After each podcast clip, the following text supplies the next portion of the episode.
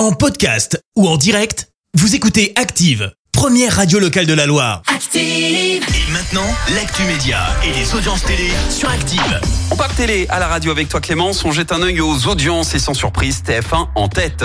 Eh bah oui, avec le match des Bleus qui a rassemblé près de 7 millions de personnes, ça représente 34% de part d'audience. Derrière, mais alors très loin derrière, on retrouve France 2 avec envoyé spécial. M6 complète le podium avec la série En famille. Donc coup, ça me fait une semaine avec du 100% réussite sur Ah, les hier, audiences. t'étais un peu hésitant sur le foot quand même. Ouais, mais j'ai pas quand même pris. Et Nora Malagré de retour sur C8. Et oui, l'ancienne chroniqueuse emblématique de Touche pas à mon poste revient sur la chaîne donc. Après six ans d'absence, c'est prévu pour le 24 septembre prochain. Alors elle ne sera pas pleinement à l'antenne, mais viendra plutôt pour un documentaire. C'est Français qui nous nourrissent, où elle fait office de voix off.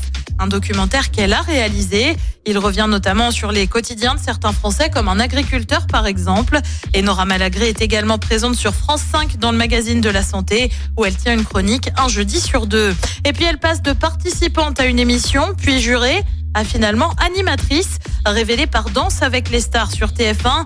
Denitsa Ikonomova va devenir animatrice pour la chaîne RMC Story. Elle présentera l'émission Le meilleur tatoueur qui, comme son nom l'indique, est une compétition de tatouage. On ignore encore quand sera diffusée l'émission. Et le programme ce soir, c'est quoi? Eh ben sur TF1, bien évidemment, c'est Eh le oui. rugby avec le match France-Nouvelle-Zélande euh, pour l'ouverture de la Coupe du Monde. Sur France 2, on retrouve Corinne Maziero pour Capitaine Marlowe. Euh, Sur France 3, c'est le grand show de l'humour. Sur France 5, le film Hippocrate.